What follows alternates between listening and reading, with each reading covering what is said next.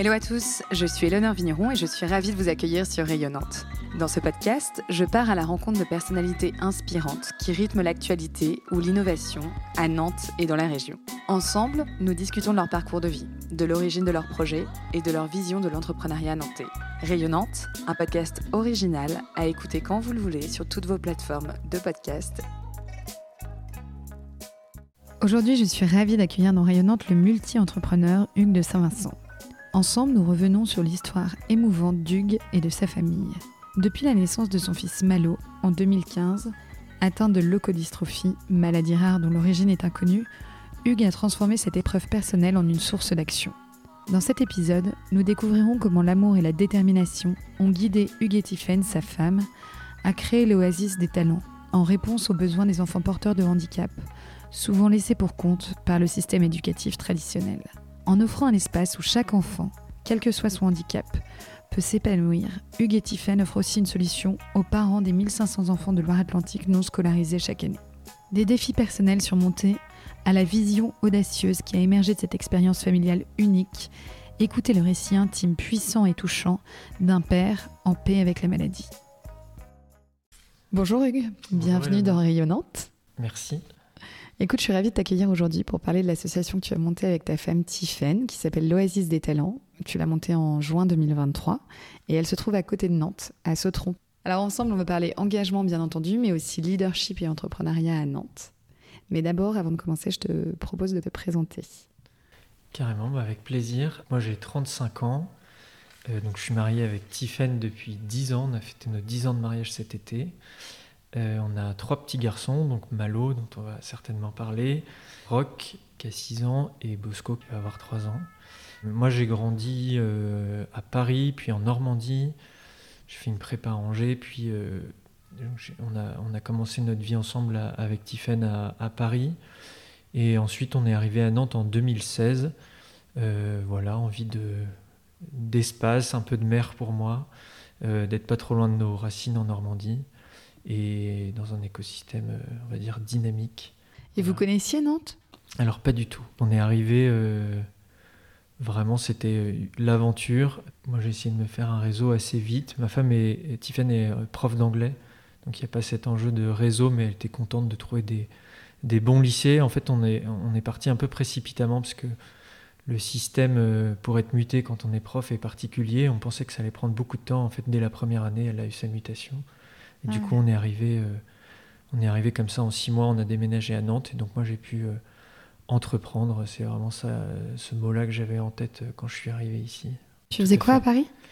Donc moi je voulais travailler dans le marketing sportif, donc j'ai commencé chez BNP Paribas en événementiel, notamment autour du tennis, qui est le grand sport que sponsorise et qu'accompagne BNP Paribas je me suis rendu compte que Roland Garros c'était euh, trois semaines dans l'année, donc je me dis que je me suis un peu fait avoir. C'est la petite blague.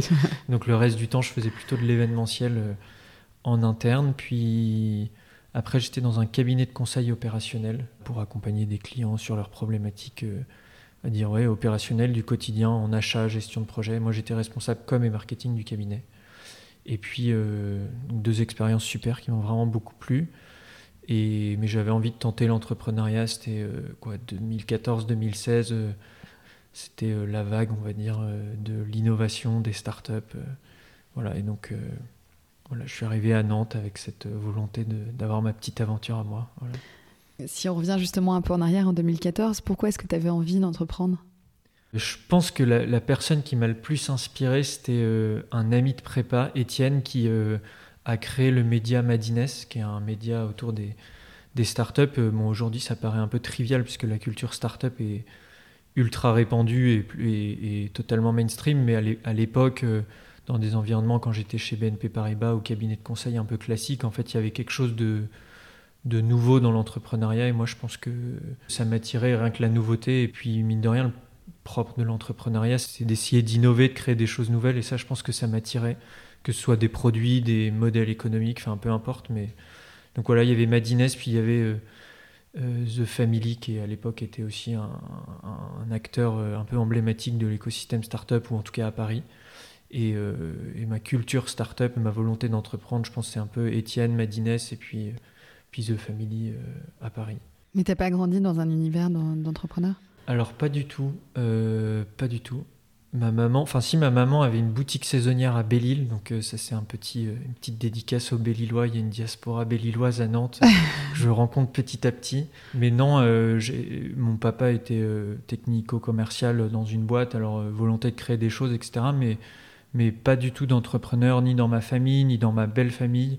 donc c'était pas du tout naturel pour moi et, et du coup j'ai vraiment eu ce, ce besoin Enfin, je considère vraiment que c'est quelque chose de culturel chez moi et pas du tout euh, naturel comme ça peut l'être pour certains entrepreneurs. Et alors, quand tu es arrivé à Nantes euh, en 2016, c'est ça ce que tu me disais, avec cette envie d'entreprendre, quel, euh, quel business t'as monté à ce moment-là? Alors à l'époque, j'avais plusieurs idées. j'avais une idée que j'avais appelée Book Square, qui était, ça vient de Four, enfin le, nom venait de Foursquare, qui était une application qu'on pouvait utiliser pour.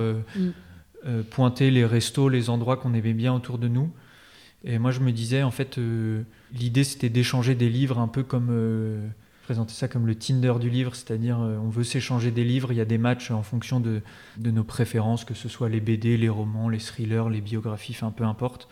Et que comme ça, sur des points très resserrés, on puisse rencontrer les gens en bas de notre bureau, au supermarché ou, ou en bas de chez nous pour échanger des livres, parce qu'il y a un stock de livres dans toutes les bibliothèques de toutes nos maisons qui dort et qui finalement euh, est un peu inutilisé.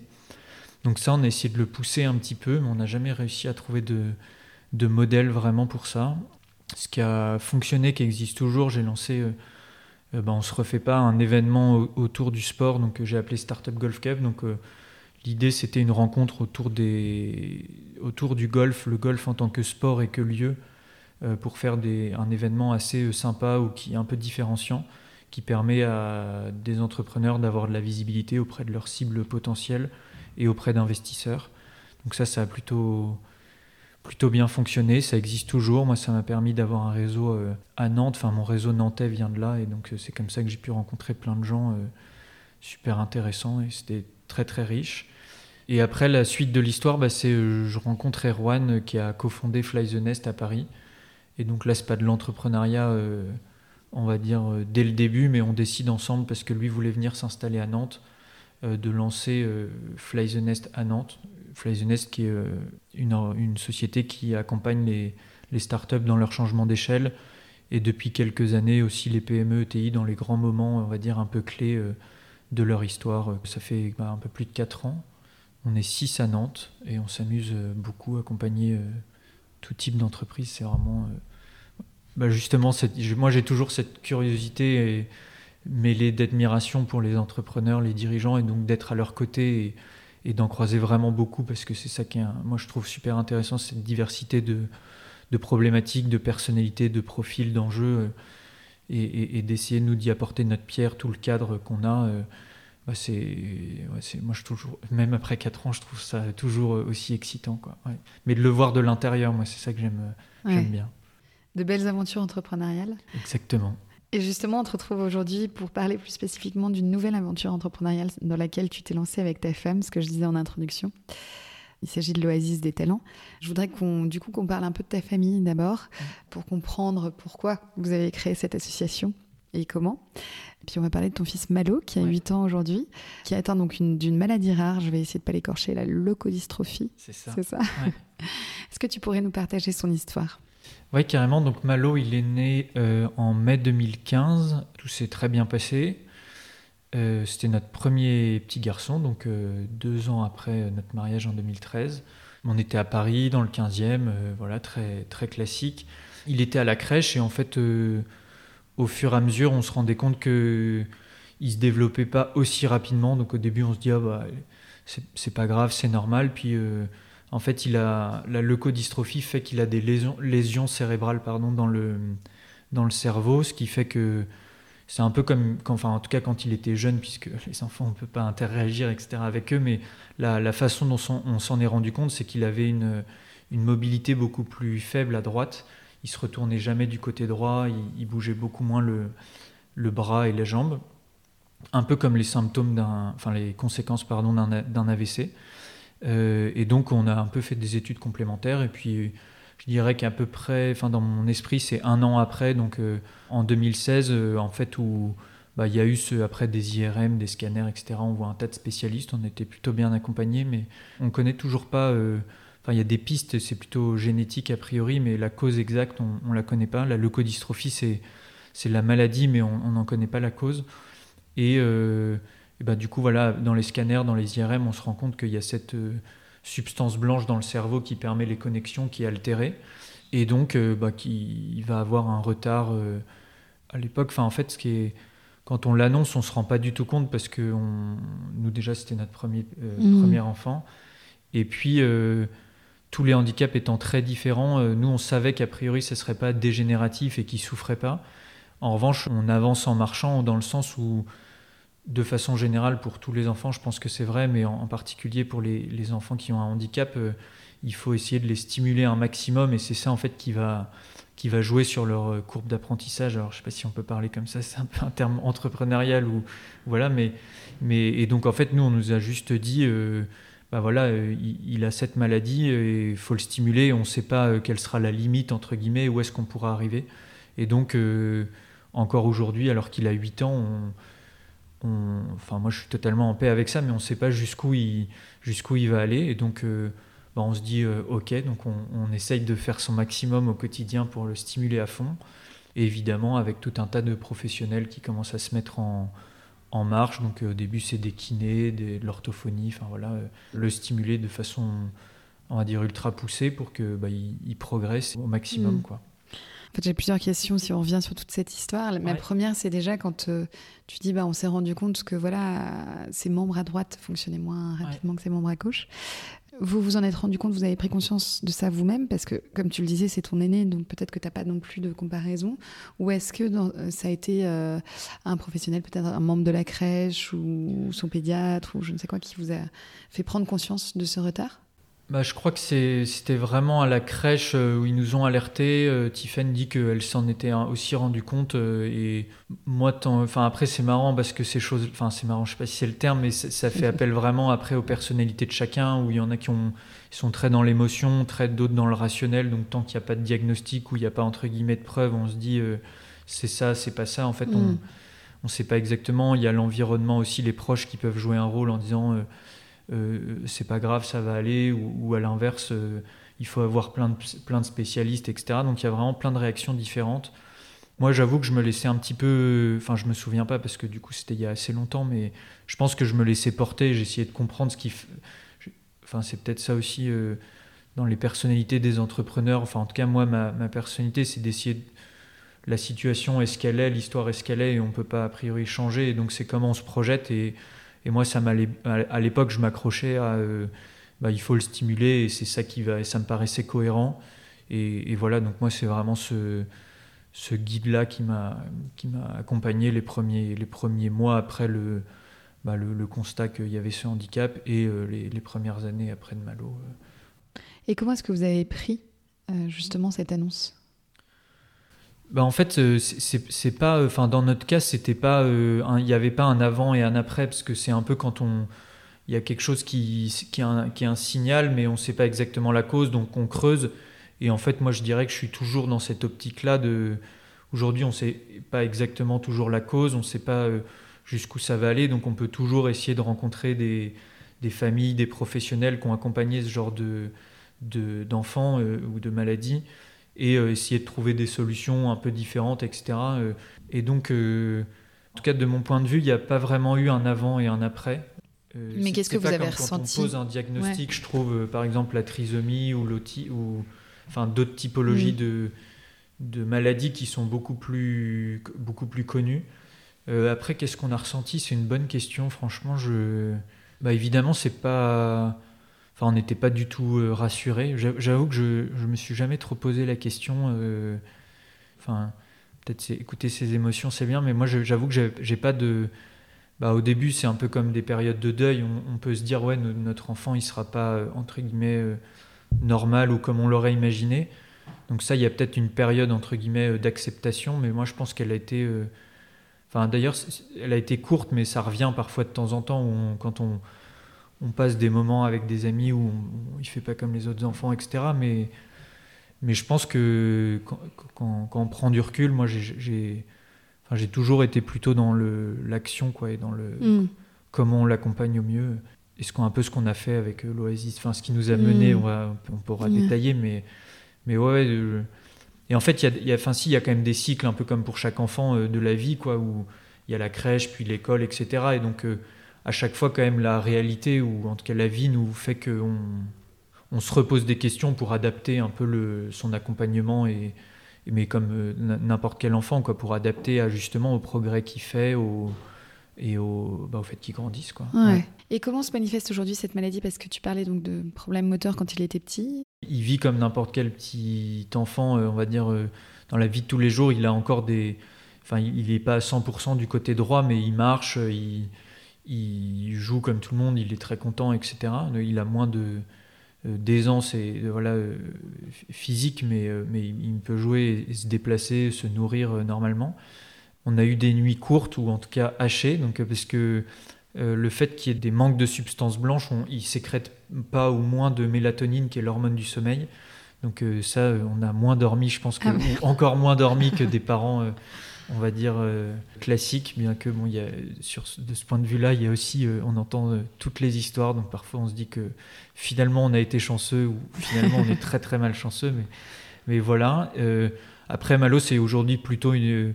Ça se matérialise par une déficience intellectuelle, donc où bah, il parle comme à peu près son frère de 3 ans, quoi, donc il, il se fait comprendre, il comprend tout ce qu'on lui dit, mais il n'a pas encore de Enfin, il fait pas de phrases, il, aligne les mots, mais on arrive à très bien le comprendre, peut-être aussi par habitude. Mais voilà, il a, il a un retard aujourd'hui euh, assez important par rapport aux enfants de son âge. Euh, voilà, donc c'est plutôt, c'est plutôt ça qu'on essaye mm. d'accompagner aujourd'hui. C'est plus le retard d'apprentissage que le handicap physique. Quoi. Et justement, cette déficience intellectuelle, tout de suite, euh, les médecins vous l'ont annoncé, vous ont annoncé que cette maladie prendrait cette, cette tournure-là, ou est-ce que ça a été quelque part une surprise euh, non, enfin en fait, quand euh, à un an, en fait, on peut pas savoir euh, ce que ça va donner et on, peut pas. Enfin, à l'époque, ça se voyait pas puisque par définition, il avait, il avait un an. Je pense, et à juste titre, que les, les médecins sont assez prudents, quoi. Enfin, ils, annoncent les, ce qu'ils qu'ils savent et encore une fois, avec la stimulation, il n'y a pas de. Enfin, on savait que c'était probable, mais on nous avait aussi dit peut-être qu'il il aura beaucoup de difficultés pour marcher ou etc. Et donc en fait, euh, enfin on savait, on savait que ça serait une éventualité et, enfin même c'était quasi certain qu'il aurait ce, ce, retard, mais on ne sait pas du tout le degré. Et même si on nous l'avait dit à l'époque, en fait, on, comme on le vit pas et comme on, c'était encore une fois notre premier premier enfant, on n'avait pas d'éléments de comparaison quoi. On se, mm. se rendait pas trop compte.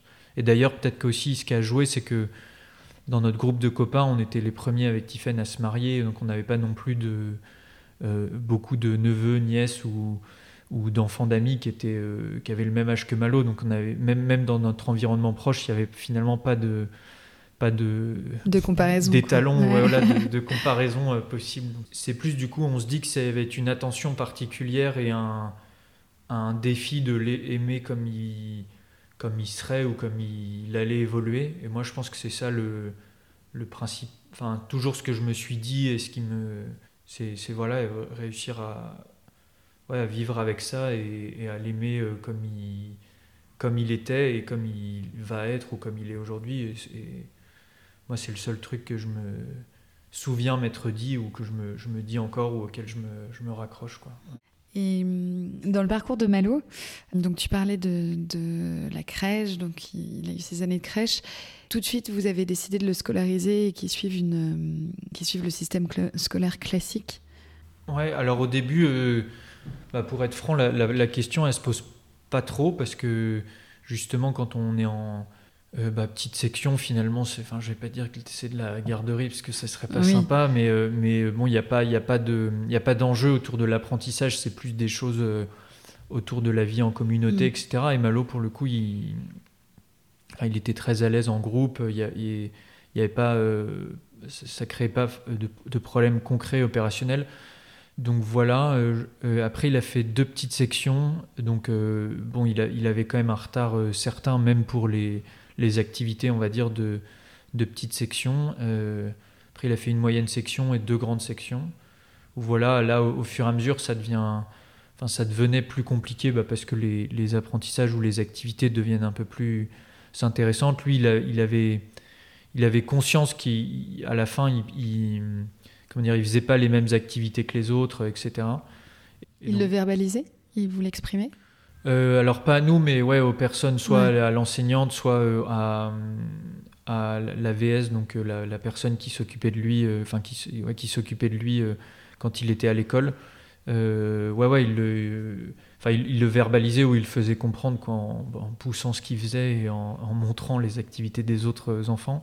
Puis après, il y avait le côté aussi différence de taille et capacité à se concentrer dans des grands groupes, où au bout d'un moment, bah, pour les autres enfants aussi, c'était c'était particulier. Enfin, pareil, il n'y a jamais personne qui a fait de, de réflexion, mais c'est plus pour lui. C'est bizarre d'être avec des enfants finalement, euh, euh, même en grande section, qui ont deux ans de moins que lui. Euh, voilà, c'était. mais, enfin, dans les faits, il était content d'aller à l'école et, et, voilà, ouais. Mm. Et par rapport à ses autres frères, tu disais, il a combien d'années d'écart avec votre numéro 2 bah, Il a deux ans et demi avec, euh, avec Rock, donc à la fin, ils étaient dans la même, dans la même, euh, alors dans le même niveau. Ils étaient tous les deux en grande section, mais pas dans la même classe. Ouais. Et ça, on trouvait que c'était bien quand même, euh, pour pas que ça pèse aussi sur son autre frère, bah, sur Rock, au quotidien. Est-ce qu'avec Tiffen, vous avez, quand vous avez attendu Rock, est-ce que vous avez eu peur justement que la maladie se reproduise, vu que vous ne connaissiez pas et que vous ne connaissez toujours pas la cause de cette maladie, que ce soit quelque chose qui se répète pour vous? Bah Effectivement, c'était une éventualité. Alors, les, deux causes possibles, c'était soit génétique, soit un virus. Le virus a été assez vite écarté. Donc après, c'est est-ce que c'est génétique dû à une incompatibilité ou génétique un accident génétique comme d'autres maladies génétiques? Et en fait, ça, on n'a jamais su, ou en tout cas, on l'a pas su. Donc, on a un peu décidé de jouer, quoi. Euh, je sais pas comment on peut dire ça, mais, mais voilà, on est content d'ailleurs. Euh, Enfin, là, euh, récemment, il y a eu une piste comme quoi c'était une incompatibilité ou, ou, quelque chose qui viendrait de l'un d'entre nous. Et en fait, euh, il s'est avéré que c'était pas ça, a priori. Donc, euh, bah, on est content, en fait, de. Enfin, rétrospectivement, on se dit qu'on est content de pas avoir. de ne pas. J'arrive pas à mettre les mots dans le bon ordre, mais de ne pas avoir l'info à l'époque. Et comme ça, on a, entre guillemets, pris mm. notre risque, quoi. Mais mais sans vraiment, enfin, sans vraiment savoir à quel point c'était risqué ou pas. Donc voilà, et, je pense qu'on est content aussi bah, pour notre équilibre familial et pour l'équilibre de Malo, parce que mine de rien, l'arrivée de Rock, ça fait que au quotidien, c'est d'avoir un frère, euh, une fratrie, c'est quand même plus. Enfin, Rock euh, et, Bosco le dernier, là, participent aussi à stimuler Malo. Ils jouent ensemble, ils s'entendent super bien, et ça, j'avoue que pour nous, c'était bah, ça permet aussi de ne pas mettre son attention que sur Malo, que mm. sur son handicap, de mm. vivre aussi euh, bah, le fait d'avoir d'autres enfants et, et, et, ouais, au quotidien, ils, ils, jouent euh, ensemble, etc. Et donc pour nous, c'est c'est reposant aussi, pas comme si on n'avait mm. que, que Malo. Donc ça, c'était plutôt... Enfin, moi, je suis trop content qu'on ait eu d'autres enfants et qu'on... Et voilà. et comment est-ce que eux vivent justement ce quotidien?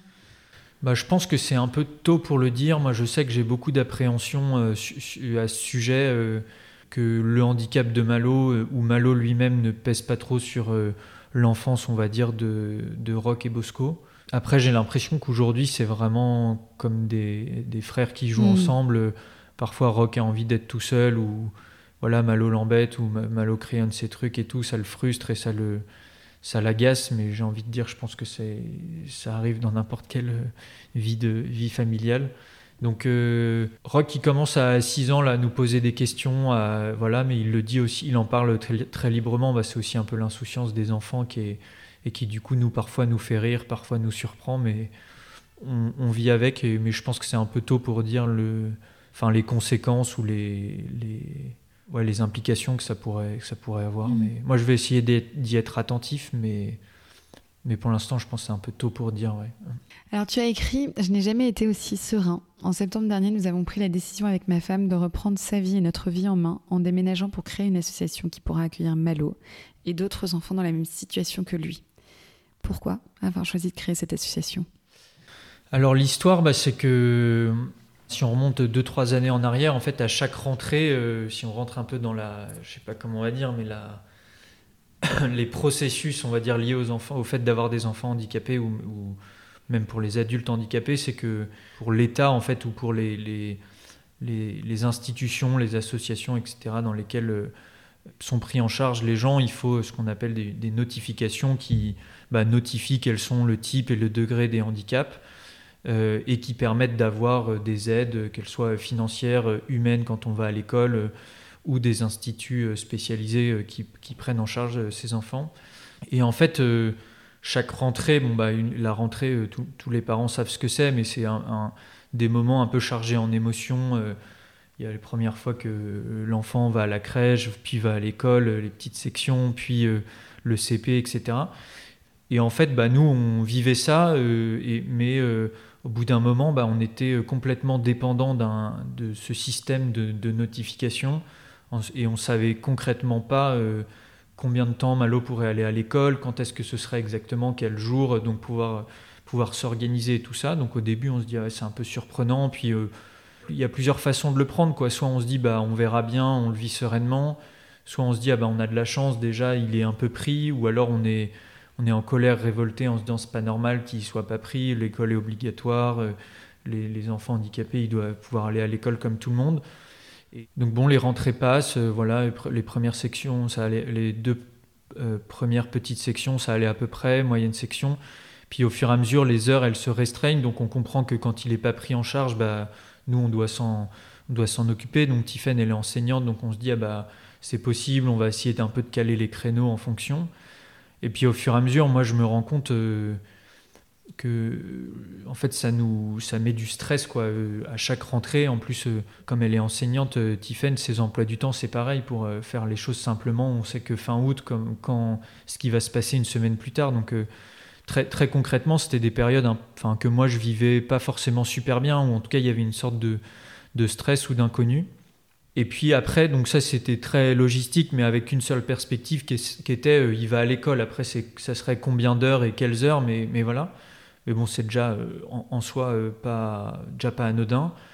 Et puis après, au fur et à mesure, en fait, on se rend compte que tous les gens qui l'accompagnent, ils jouent un peu la montre, c'est-à-dire qu'ils disent ouais, mais on va pas trop prendre cette option-là parce qu'il faut quand même qu'on regarde, qu'on observe, parce qu'il faudrait pas qu'on prenne le mauvais choix et tout. Et puis finalement, en échangeant après, c'est là, on rentre un peu dans les assauts autour du handicap, on rencontre d'autres parents, et puis euh, on se rend compte que tout le monde euh, est un peu dans la même situation, et qu'en fait, euh, bah, il y a une temporalité des institutions, on va dire, ou de la prise en charge qui n'est pas du tout celle des parents. Et donc, Parfois, on apprenait à la Toussaint euh, le nombre d'heures qu'il allait avoir. Euh, et quand on se projetait, après, on se disait, OK, mais du coup, l'année d'après, qu'est-ce qui va se passer si plus d'école Et là, on se rend compte qu'en fait, il y, avait plusieurs années de liste d'attente. Et moi, bah, peut-être ce côté entrepreneurial, et, je pense que j'ai horreur d'être dépendant d'un système que je comprends pas et, finalement que je maîtrise pas beaucoup. Et donc je me suis dit, euh, faut qu'on crée une école.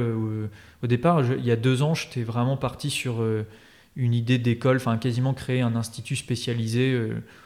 Euh, voilà, finalement, la marche, elle s'est avérée un peu trop haute parce qu'il y avait beaucoup de. Enfin, d'un point de vue purement entrepreneurial, il y avait un peu quatre euh, choses à, gérer. Il y avait euh, l'équipe pédagogique, donc, parce que nous, c'est pas notre métier d'accompagner des enfants handicapés, de les faire progresser. Il y avait le financier, évidemment, il y avait le lieu. Et puis, il y avait après quelqu'un qui vous dit comme ça, bah, euh, même si vous n'avez pas de place pour votre enfant, je vais créer une école, est-ce que tu t'inscris en septembre prochain? Enfin, faut convaincre, quoi. Et donc là, ces quatre euh, piliers, nous, on, partait vraiment de quasiment zéro sur les quatre. Donc on a relaissé passer une année. Et puis après, euh, on s'est dit finalement, le problème vraiment pour nous, c'est pas tant qu'il aille ou pas à l'école ou qu'il soit. C'est qu'il n'est pas pris en charge, quoi. que ce soit école ou pas, ou institut. Parce que ce dont on a pris conscience, c'est que dans les instituts, pour les instituts spécialisés, dans les bassins de population un peu dynamiques comme Nantes, ben en fait, il y a 3, 4, 5 ans de liste d'attente. Puis au fur et à ah mesure que nous, on, progressait dans les années, ils rajoutaient une hmm. année d'attente. Donc au début, ah c'était 2 ans, puis 3 ans, puis maintenant, je pense c'est 4 ou 5 ans. Quand tu dis ils, c'est les instituts, les écoles spécialisées? Ouais, c'est les instituts spécialisés, c'est euh, bah, la MDPH, donc la maison départementale pour le handicap, ou pour les personnes handicapées, je sais même plus. Et et, voilà, donc finalement, on comprend qu'en fait, euh, c'est pas sûr que ça soit pour l'année mm. prochaine, etc. Et donc là, la perspective, c'est. Euh, nous, ça n'a jamais été le combat parce qu'on est très apaisé. On pense que Malo, il aurait pas été bien euh, en CP, enfin, ou trop de différence d'âge et, de capacité pour les, pour les apprentissages. Mais donc on se dit, ok, donc la perspective, en fait, c'est on doit s'arrêter de travailler ou on doit s'arranger, payer quelqu'un pour être avec Malo toute la Mhm. journée.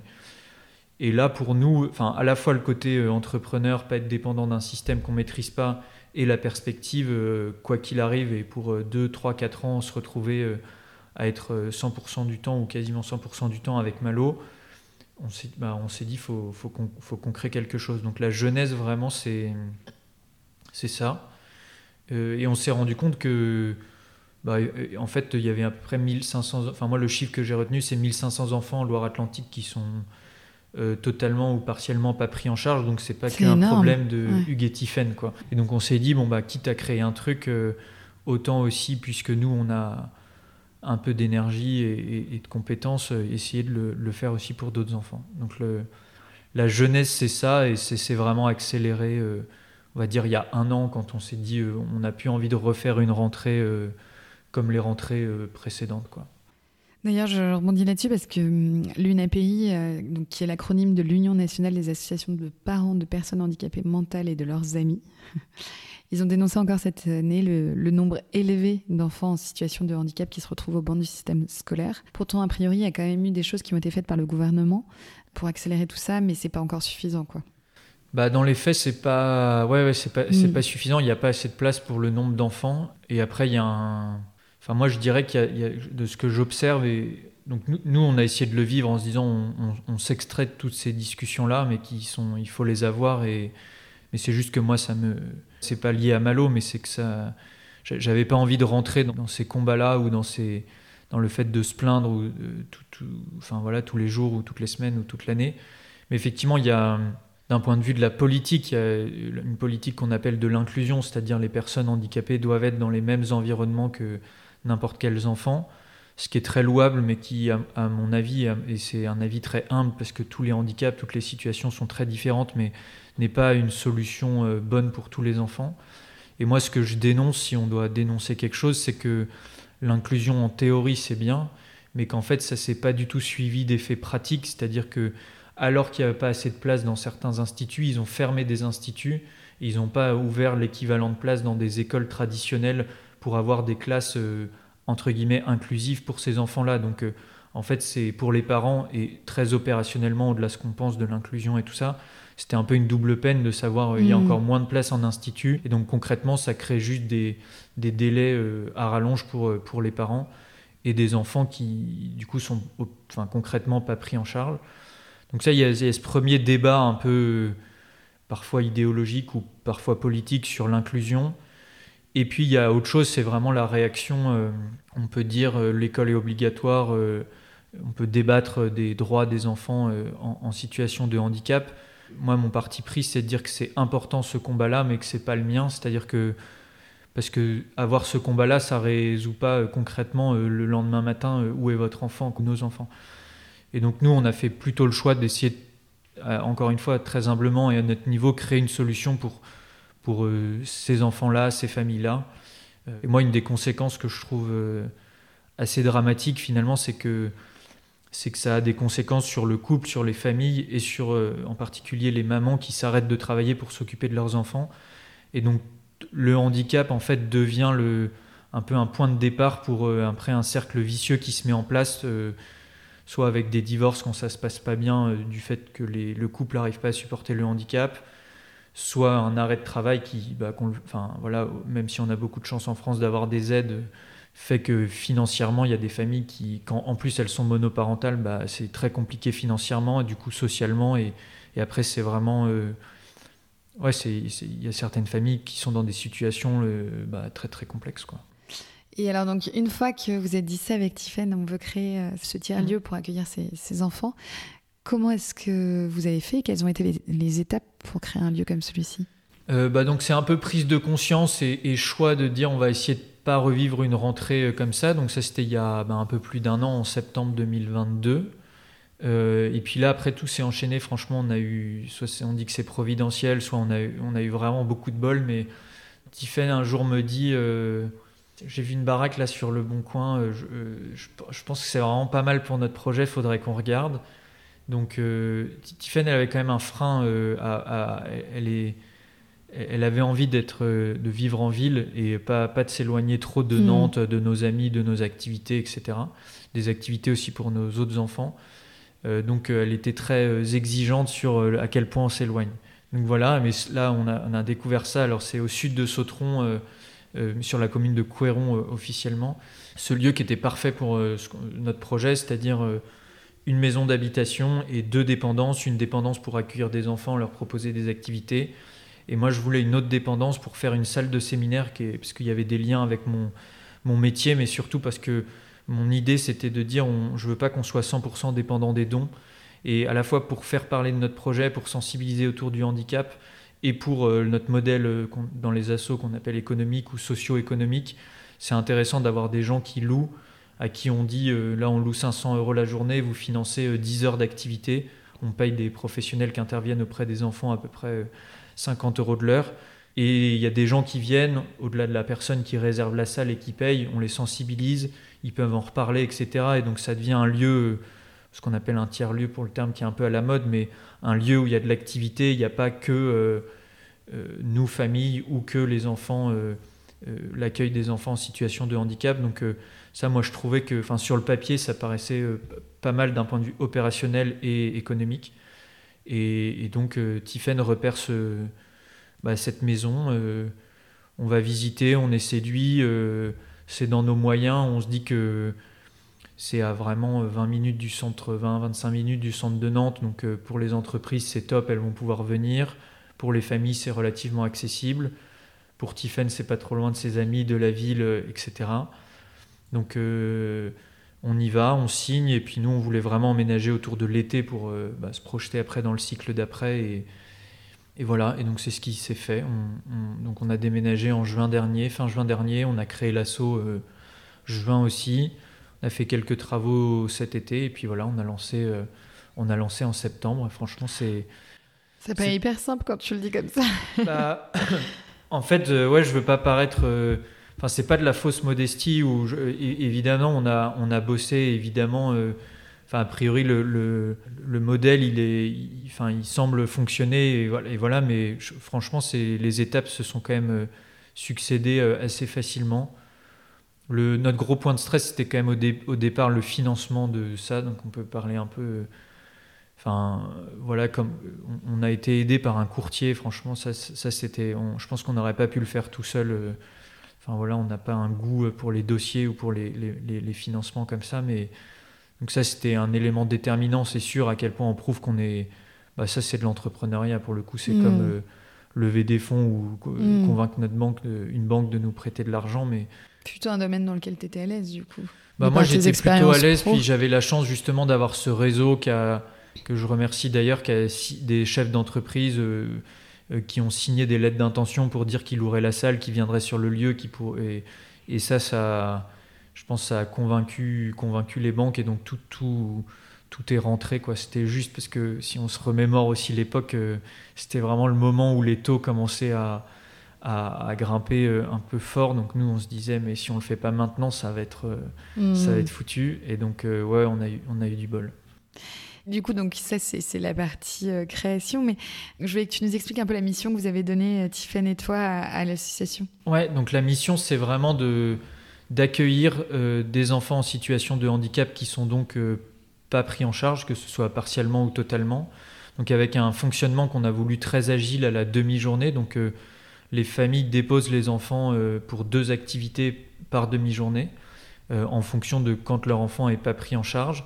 Donc ça permet à l'enfant de se sociabiliser puisqu'il est avec euh, bah, quelqu'un de- d'extérieur euh, professionnel. Donc tous, tous nos intervenants, ou quasiment tous, sont, sont professionnels. On les rémunère, c'est un gage euh, bah, forcément de, de sérieux pour les familles. On voulait avoir ça parce que bah, c'est pas rien quand même, de, même, même si on aimerait qu'il soit plus pris en charge et tout, de confier son enfant. Et, donc voilà, il y a, y a cet élément sur le, le fait que les activités soient professionnelles aussi évidemment pour le bien des enfants. Et le but c'est de les les stimuler, de, entre guillemets, développer leur talent et, qui continuent à, progresser.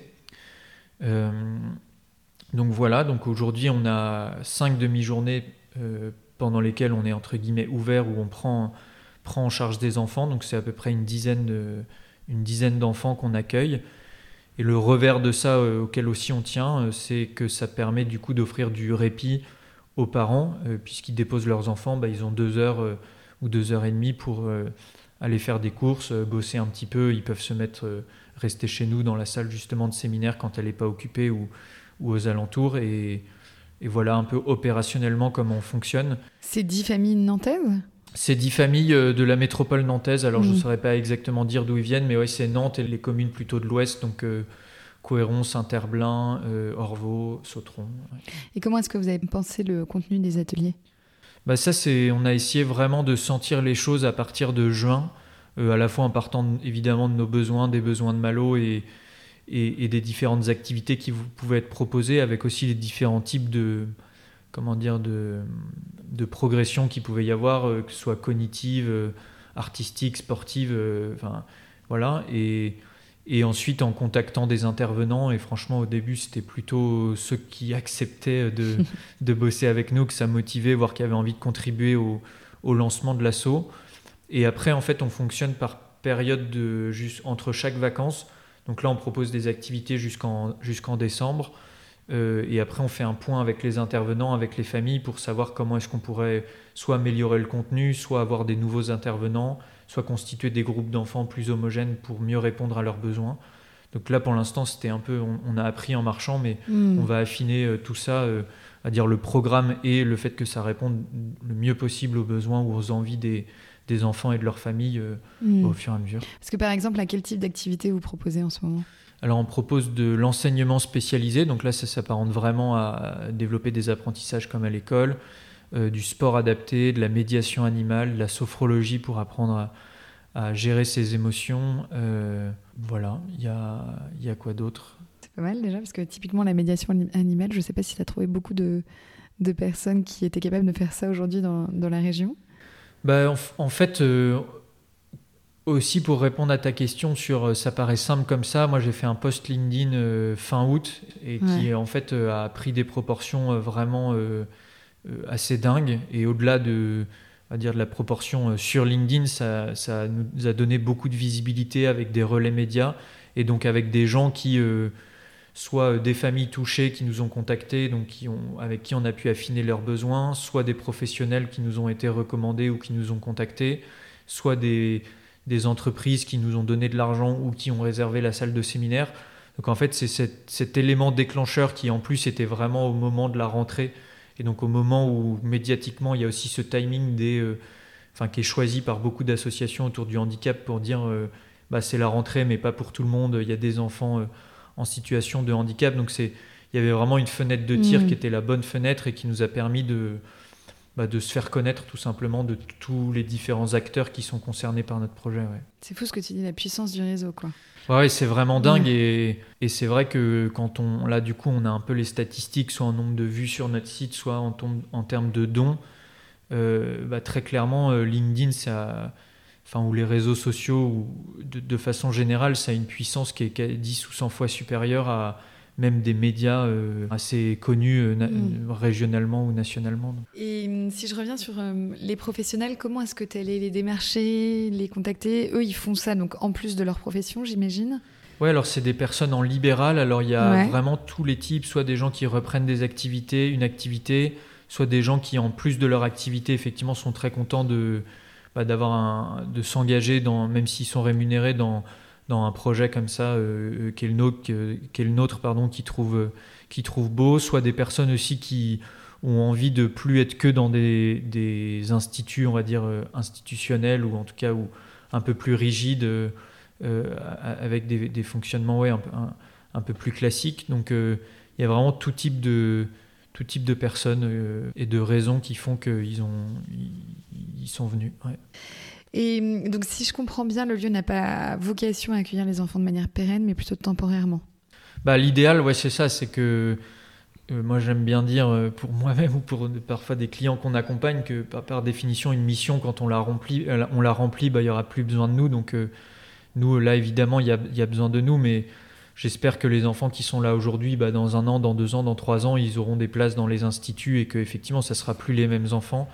Donc nous, on, a, ouais, veut vraiment garder cette agilité. On euh, et, on, répond à ce besoin très précis. Et ce qu'on propose aux familles, c'est aussi pas de les accompagner, euh, on dire, euh, dans la durée. C'est vraiment une prise en charge temporaire. Et nous, on n'a pas de, suivi médical, on n'a pas de suivi pour où, va être l'enfant l'année prochaine, etc. On est juste un, une solution, on va dire, concrète, court terme, à une urgence voilà, de où va mon enfant demain matin puisqu'il n'est pas pris en charge, il ne va pas à l'école. Quoi. Donc là, ouais, les enfants qui sont inscrits aujourd'hui, tu disais, ils sont inscrits pour un trimestre. Ils sont inscrits, ouais, pour, euh, bah, même, ouais, pour euh, même pas jusqu'à six semaines, quoi.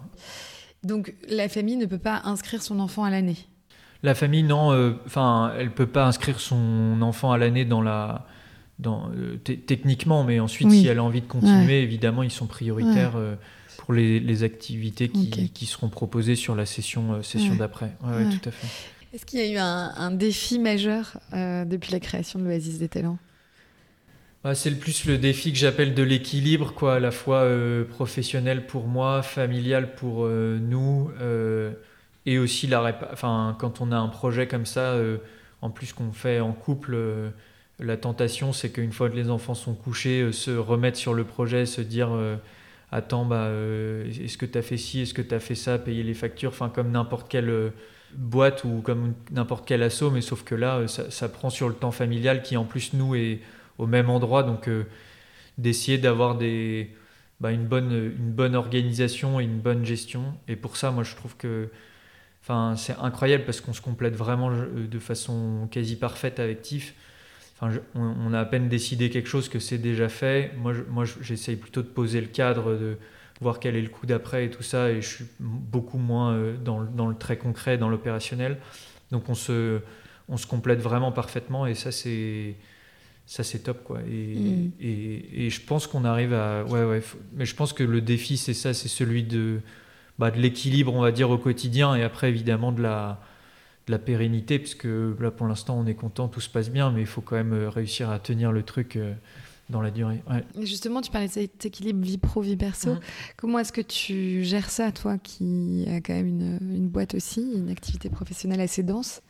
Bah, je gère ça euh, parce que j'ai, je pourrais dire, des collègues formidables ou un cadre formidable chez Fly the Nest qui me permet de, d'être très autonome dans notre fonctionnement. Alors au-delà de l'oasis des talents, c'est, c'est un peu notre culture chez, chez Fly the Nest. Euh, chacun est très responsable, très autonome sur la façon de, de, gérer l'activité. Et on n'a pas une, enfin, on fait des séminaires, on accompagne les entreprises, donc il faut être présent, mais, mais on, a, on peut s'organiser quand même très librement. On a cette chance-là. On n'a pas de.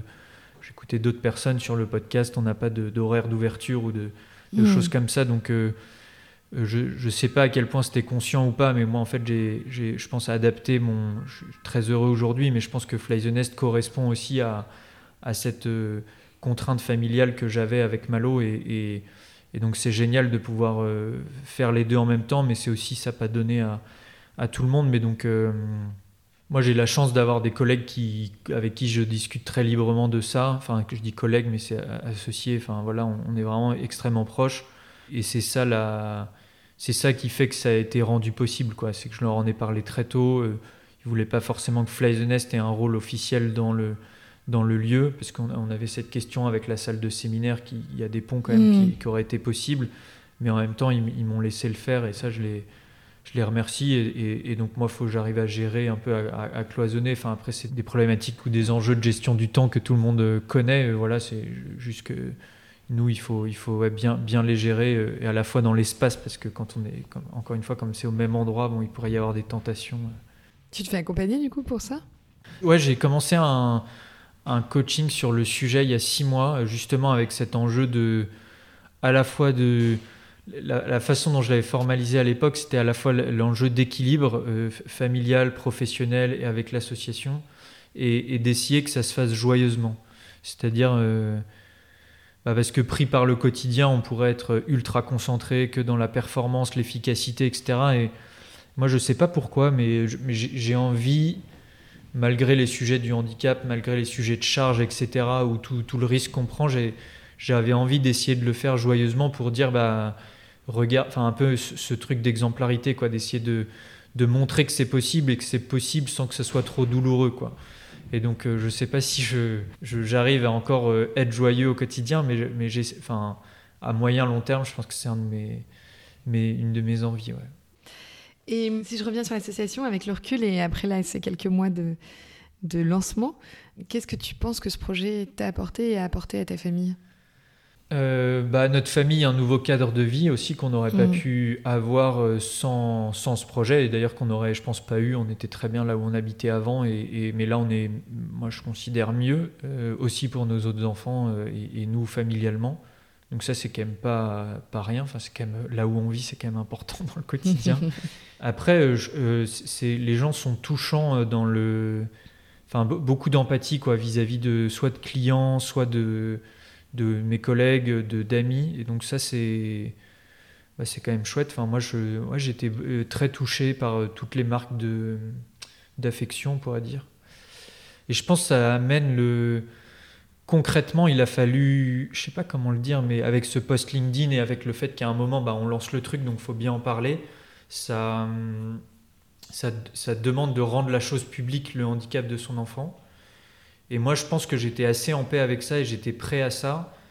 Mais je remarque qu'en fait, c'est pas si facile pour tout le monde et surtout là, c'est pas facile pour tout le monde évidemment pour les gens qui le vivent, mais c'est pas facile aussi pour les gens qui sont touchés par des gens qui ont dans leur famille euh, des personnes en situation de handicap. C'est-à-dire, euh, moi, je suis collègue d'un parent d'enfant euh, en situation de handicap, bah, comment je réagis, etc. Déjà, il faut que la personne le dise, mais ensuite, une fois que je le sais, bah, comment j'accueille ça, comment je l'accompagne au quotidien malgré euh, le contexte de la boîte, la performance, l'efficacité nécessaire alors que la personne elle est fatiguée, qui doit emmener ses enfants au rendez-vous, enfin qui doit être disponible plus que pour d'autres enfants.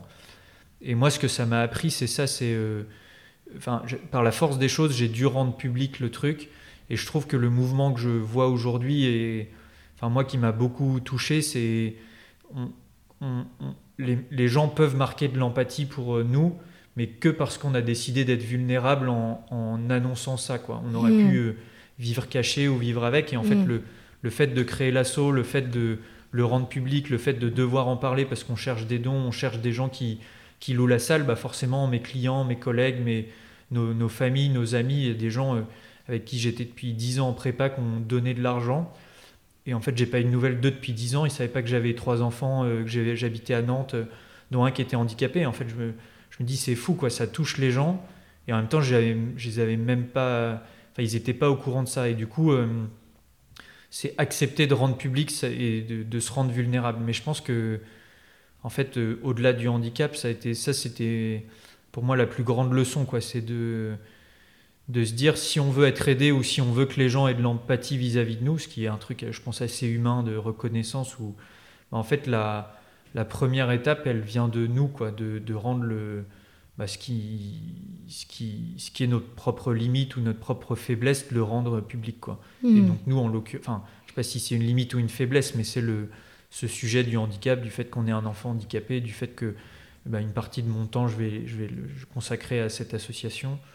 Voilà, et donc euh, ça, je pense que moi, l'enseignement aujourd'hui, quelques mois après, c'est vraiment ça, c'est... Euh, en fait, quand les gens sont trop sympas, mais pour qu'ils soient trop sympas et pour qu'ils soient en empathie, il faut, il faut le dire. Il faut partager. Il faut communiquer, il faut mm. partager. Moi, c'est la leçon, je pense, pour l'instant, euh, mm. et qui est un chemin, je pense, euh, qui est valable pour vraiment plein de sujets dans, dans l'entreprise, même en couple, quoi, de dire, bah, je suis comme ça, c'est une de mes faiblesses, et du coup, enfin, pour que tu le comprennes et pour machin, et pour euh, construire après dessus, il, il, faut être capable de, de prendre conscience de ses vulnérabilités, de ses propres limites, de ses propres freins, de ses propres peurs. Enfin, et ça, aujourd'hui, ça me fait dire que c'est beau. Quoi. Moi, je suis content qu'on ait, qu'on ait réussi à le faire. Ouais.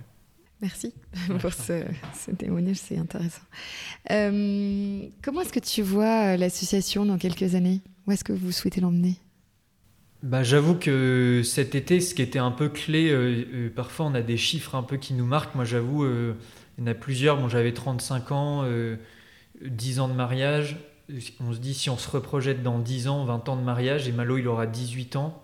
Donc par définition, l'assaut pour lui, ça sera. Enfin, peut-être qu'il aura une place en IME dans 3-4 ans, mais. Enfin, aussi, on peut faire évoluer la mission de l'association pour continuer à, accompagner Malo. Mais je me dis, en fait, il y a, une fenêtre qui est un peu à, jeu fini, quoi, à, règle limitée. Donc, moi, dans 10 ans, je pense que j'espère qu'on aura réussi à transmettre l'association ou peut-être qu'elle sera plus là parce qu'il y aura plus de besoin, qu'il y aura eu des révolutions en France autour de la prise en charge des enfants en situation de handicap. c'est aussi possible. Ou qu'on aura fait évoluer sa mission.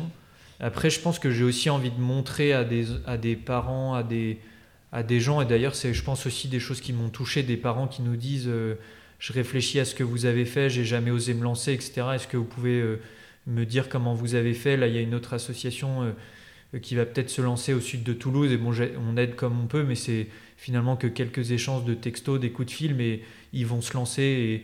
Et, aussi de dire qu'entre guillemets, on a fait des petits, que ce soit labellisé Oasis des talents ou autre chose à la limite, peu importe, mais de dire en fait c'est pas si compliqué de et, ça porte beaucoup de fruits de bah, vous vous avez un problème, vous vous dites euh, que ça va pas être pris en charge par euh, le système ou je sais pas qui, de créer ses propres solutions. Moi j'avoue, bah, un peu peut-être aussi pour mon côté justement entrepreneurial, je serais très content si ça c'est un des fruits de, de ce qu'on essaye de créer. Voilà, donc je pense, euh, je pense que c'est un peu tout ça. mais c'est bizarre Tiff, elle me dit euh, on, a, on est lancé depuis trois mois et toi tu penses déjà dans trois ans ou dans dix ans. je pense que je peux pas trop m'en empêcher, mais, mais ouais, c'est. Mais puisque tu me poses la question, euh, j'aimerais aussi évidemment qu'on accueille le plus possible d'enfants euh, mm. déjà dans le lieu qu'on a aujourd'hui et donc faire tous les aménagements nécessaires, avoir tous les professionnels ou peut-être avoir des agrandissements du lieu demain, j'en sais rien, mais ou d'autres lieux pour mailler un peu la, la métropole. Ou, enfin voilà on verra. Et si tu avais un conseil à donner à des parents qui sont dans le même cas que vous aujourd'hui, ce serait lequel? Je pense, enfin, c'est difficile à dire aussi parce que je pense que chacun part de là où il est et n'a pas forcément euh, envie de ça ou la possibilité de faire ça. Donc, euh, mais le conseil, c'est peut-être de ne pas rester seul, quoi. Et ça, et, parce que c'est aussi ça un peu parfois le drame de certaines maladies où c'est qu'on on, peut se renfermer sur soi-même et donc c'est essayer de d'en parler. Il y a plein d'associations quand même formidables qui, gravitent autour de, du handicap et donc soit pour de la prise en charge, soit pour du répit, soit pour faire valoir les droits. Euh, je suis aussi engagé moi dans l'association Constellation qui, qui permet bah, d'offrir du répit et de l'aide aux, familles de, parents d'enfants handicapés. Donc euh, bah, quand je parlais de vulnérabilité, c'est aussi se dire bon bah a priori on va être on va être avec ça pendant encore quelques années ça sert à rien de rester tout seul et donc d'échanger avec d'autres parents. Rien que ça, je pense que ça fait du bien et que ça permet aussi de trouver des solutions euh, finalement très concrètes parce que il y a quelque chose qui est difficile, c'est de trouver l'information sur euh, mm. les, prises en charge, sur justement les associations et tout. Et donc c'est vraiment de, au-delà de créer quoi que ce soit, etc. C'est c'est de, prendre contact avec d'autres parents, d'autres associations pour pas rester seul. Ouais, je pense que ça serait le contact, mm. le conseil numéro un. Ouais. Et comment est-ce qu'on peut soutenir l'association? Euh, bah, En en parlant. Euh, mm. Donc merci Léonore de m'inviter parce que ça, tu me donnes une audience. Euh, voilà, en, ouais, en en parlant, en, en, bah, en donnant ou en venant dans, la, dans la salle de séminaire pour découvrir le lieu, enfin, pourquoi pas interagir avec les enfants et, ouais, voilà, et, en louant la salle, en fait, ça permet de soutenir l'association. Et puis bah, aussi en, en, parlant enfin, à des personnes qui pourraient être directement concernées, donc des familles ou des intervenants potentiels, ça, ça nous, ça nous aide beaucoup aussi parce qu'eux nous font progresser dans ce qu'on ce qu'on pourra proposer. Voilà. Et comment est-ce que hum, l'association s'intègre dans le tissu associatif local? Alors c'est une super bonne question, euh, mais pour l'instant à laquelle je ne sais pas trop répondre parce que nous, on avait vraiment cet enjeu ou cette volonté d'aller très vite et donc de ne pas trop contacter en fait les, choses déjà existantes. Euh, donc on, a lancé, on s'est dit on va voir comment ça se passe et ensuite on pourra aussi euh, nous peut-être être un peu plus crédible ou un peu plus sérieux et voilà. Après, après nous, euh, bah, maintenant les instituts spécialisés euh, ou des associations euh, qui n'ont pas forcément lieu mais qui accompagnent des familles euh, bah, nous recommandent auprès de certaines familles qui ne peuvent pas prendre en charge ou qui prennent en charge mais que partiellement. Donc ça, je pense que ça c'est assez fort. Moi, je, l'endroit où on est, c'est un petit hameau. J'adorerais que à Brimberne, ça s'appelle exactement, que les gens, enfin localement, de créer quelque chose ou en tout cas que ça soit une possibilité pour les, les personnes du hameau de de venir faire des activités, qu'elles soient bénévoles ou juste venir prendre un café, etc., pour que ça soit aussi un peu un, un lieu de vie pour, pour ce hameau. Voilà, mais, mais sinon, pour l'instant, on n'a pas de. Enfin, on a des liens voilà, avec certaines associations autour du handicap ou certains instituts, mais, mais c'est tout, c'est assez informel mm. pour l'instant. Et justement, de par ton expérience, de par tes, constats personnels, quelle est ta, vision pour l'avenir de la ville sur le plan social et communautaire? Bah, Je trouve que dans beaucoup de choses, euh, en fait, moi, ce que c'est vraiment ne pas tout attendre justement des collectivités, etc. Donc, euh, monter propres, ses propres collectifs, ses propres réseaux d'entraide, c'est euh, bah, ce qu'on appelle la société civile. Évidemment, euh, l'État, les collectivités peuvent nous aider ou les entreprises peuvent nous aider, mais je pense qu'aussi chacun peut apporter sa petite pierre, prendre ses responsabilités sur les sujets qui nous touchent, qui nous concernent. Et ça, je pense que à Nantes, quand même, c'est quand même euh, une chance qu'on a. C'est une ville très dynamique sur ces aspects-là. Donc, au-delà de tout ce qui ne va pas et tout ce qui est imparfait, je pense que pour les gens qui veulent se lancer, il y a un écosystème quand même porteur, je trouve. Mm. Et toi, justement, tu parles de ce dynamisme. Personnellement, qu'est-ce que tu apprécies dans cette ville? Bah ouais, je trouve qu'il y a ce, dynamisme et cette. Euh, je suis supporter du Stade Rennais, c'est une grosse star quand on est nantais, mais bon, il y, a, ce truc du jeu à la nantaise. Bon, euh, moi j'étais trop.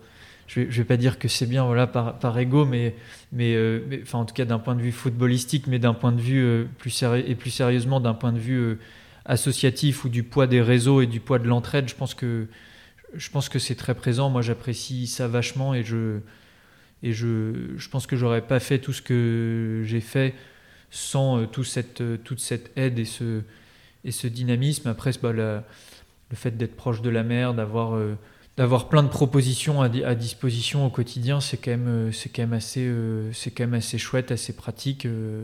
voilà, ouais, je tu sais que ce concept du jeu à la Nantaise, ce n'est pas la première fois qu'on me le dit. Et je sais que tu n'as pas écouté l'épisode. Et donc, c'est Grégory Tibor qui en avait parlé la première fois. Je découvrais ce concept-là avec lui. Ah oui, il faut avoir une culture euh, footballistique euh, euh, pour, savoir ce que ça, ce que ça veut dire. Mais on lui fait un petit clin d'œil parce que, comme quoi, ça fait ses petits. Est-ce que tu aurais des bonnes adresses pour terminer à partager aux auditeurs de Rayonnante? Des bonnes adresses de restaurants, de bars, de, de, de boutiques Qu'est-ce que j'aime particulièrement De lieux de vie bah, moi, j'avoue, quand on est arrivé à Nantes, euh, on, s'est installé autour du cours Cambronne euh, en bon parisien. On s'est dit, on veut être. Euh, bon, voilà, maintenant, on, est à Nantes, on va être en hyper-centre. Donc, j'avoue que j'adore le, cours Cambronne. Je trouve que c'est un peu un. Mm. Enfin, j'aime bien observer les gens au cours Cambronne et je trouve qu'il se, se, passe des trucs. Je trouvais ce lieu un peu mythique aussi, le fait que les gens qui y habitent puissent y aller le soir, faire leurs apéros et tout, ça m'a toujours surpris. Juste à côté, il y a le restaurant Imagine que j'aime beaucoup. Je trouve très sympa. Euh, moi, j'aime beaucoup lire, donc la librairie Coiffard. Euh, je trouve l'ambiance qui est dans cette librairie euh, assez sympa. Bon, en tant que Belle-Îlois, même si je sais que c'est pas Belle-Îlois, la, la, sardinerie, la Belle-Îloise, c'est un truc où je fais peu mes courses en centre-ville, centre-ville, mais parfois je vais acheter mes petites sardines. C'est un peu la, ma Madeleine de Proust. récemment, je suis beaucoup allé au Café Joyeux, bah voilà, toujours par ce lien avec le handicap, mais je trouve que c'est un, chouette endroit, donc à côté de la place, euh, la place Royale, pour aller déjeuner, c'est assez pratique. Euh, qu'est-ce que j'aime d'autre comme endroit? Si j'adore aussi bon, cette attirance pour la mer, mais euh, prendre les navibus le week-end pour aller se balader, soit de la CCI à 30 mou ou du Lab à, l'île de Nantes, ça c'est avec les enfants, ça fait un petit petite balade. Ils sont toujours très content et quand il y a des gens qui viennent nous voir, ça marche à tous les coups pour les, pour les surprendre un petit peu. Si jamais on veut faire un don pour l'association, comment est-ce qu'on prend contact avec vous? On a un site internet pour l'instant, mm. c'est l'endroit principal, donc c'est oasisdestalents.fr. Euh, voilà, il y a toutes les infos euh, pour nous contacter, pour donner directement. Ok. Euh, voilà. Mm. Sinon, via ton profil LinkedIn, on peut te contacter Ouais, LinkedIn, je suis assez euh, actif. Ouais. tout à fait. Super. Écoute, merci beaucoup, Hugues, pour ce témoignage. Merci, Eleonore. C'était très émouvant et très intéressant. Et à bientôt. À bientôt. Bravo à toi, cher auditeur, qui est allé au bout de cet épisode. Si tu l'as aimé, merci de le partager largement autour de toi. Et puis si tu veux m'aider à faire connaître et grandir rayonnante, eh bien tu peux tout simplement mettre 5 étoiles et un commentaire sur l'appli Apple Podcast. Je te souhaite une belle semaine et je te donne rendez-vous dans quelques jours pour un nouvel épisode.